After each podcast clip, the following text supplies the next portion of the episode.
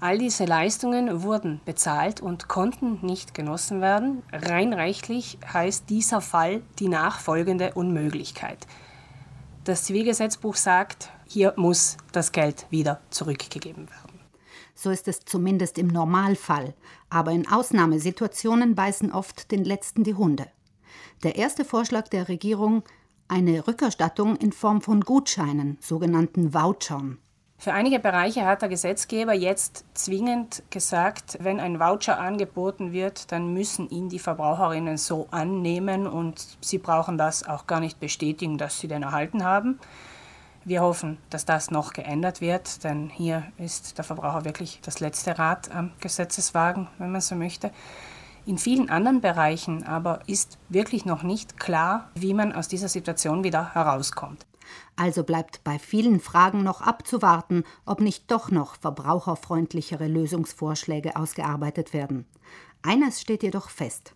Rechtlich gesehen ist ganz klar, ich habe einen Anspruch und dass die andere Vertragspartei einfach mein Geld behält und mir im Austausch gar nichts gibt, das ist nicht möglich. Bei einigen Leistungen, wie zum Beispiel bei Sprachkursen oder ähnlichen, war es ja recht gut möglich, auf Online-Lösungen auszuweichen. Da wurde das Angebot in etwas veränderter Form neu abgewickelt. Aber bei anderen Leistungen geht das einfach nicht, weil da beide Personen, sagen wir, sich an einem Ort befinden müssen und das ist zurzeit noch unmöglich. Yogastunde, Musikunterricht, Sprachkurs. Wer konnte, hat die Möglichkeiten der digitalen Kommunikation für sich genutzt und den Unterricht über Videokonferenzen fortgeführt. Die Referenten und Teilnehmerinnen von Koch- oder Tanzkursen und vielem anderen hatten hingegen das Nachsehen. In all diesen Fällen wäre unser Rat, eine Kompromisslösung zu finden. Hier auf den Rechtsprinzipien zu bestehen, ist nämlich schwierig, wenn es an die Rechtsdurchsetzung geht. Das sind in der Regel nicht wirklich große Summen.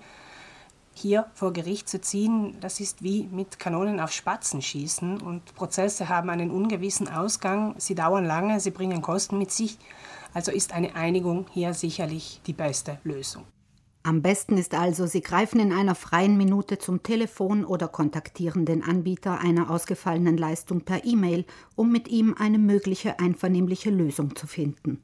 Gelingt eine Einigung, dann sollte man das einfach ganz kurz verschriftlichen, auch im E-Mail-Weg. Beide Parteien akzeptieren das und dann passt es.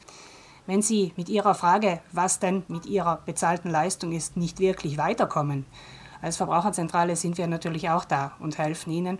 Und wir sind auch gern bereit, Abkommen jenseits des Einzelfalls auszuhandeln. Also so summarische Schlichtungslösungen irgendwie zu erarbeiten, auch wenn im Moment noch nicht ganz klar ist, wie diese im Einzelnen ausschauen sollen. Besondere Aufmerksamkeit erfordern jene ausgefallenen oder nur teilweise erfolgten Leistungen, die in mehreren Raten gezahlt werden. Wenn eine Finanzierungsgesellschaft noch in diesem Vertrag mit drinnen hängt, das ist meistens bei teureren, langfristigeren Leistungen so dann sollte man unbedingt, egal was man tut, auch die Finanzierungsgesellschaft davon in Kenntnis setzen. Das kann sich in der Praxis ziemlich schwierig gestalten, je nachdem, wie gut diese erreichbar ist oder nicht. Selbst die Initiative ergreifen sollten sie auch, wenn sie im Nachhinein für nicht erbrachte Leistungen zur Kasse gebeten werden wenn von einem selber Geld gefordert wird. Also nicht, ich habe schon bezahlt und keine Leistung bekommen, sondern man möchte von mir Geld.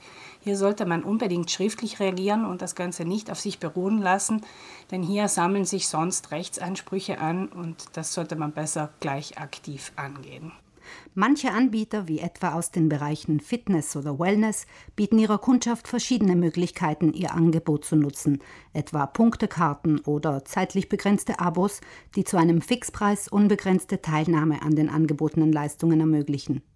Auch hier empfehlen VerbraucherschützerInnen wie Gunde Bauhofer, gemeinsam mit dem Anbieter zu klären, in welcher Form Mann oder Frau die nicht erbrachte Leistung rückerstattet bekommt. Man kann sich zum Beispiel vorstellen, dass wenn dieses Paket, das ich gekauft habe, eine fixe Anzahl von Eintritten, sagen wir, beinhaltet, dass mir einfach die nicht genossenen Eintritte gut geschrieben werden. Aufzupassen ist dabei ein bisschen auf die Fälligkeit, denn nicht, dass hier die Fälligkeitsfrist zu kurz angesetzt ist und ich auch nach der Wiedereröffnung eventuell nicht alle Leistungen nutzen kann.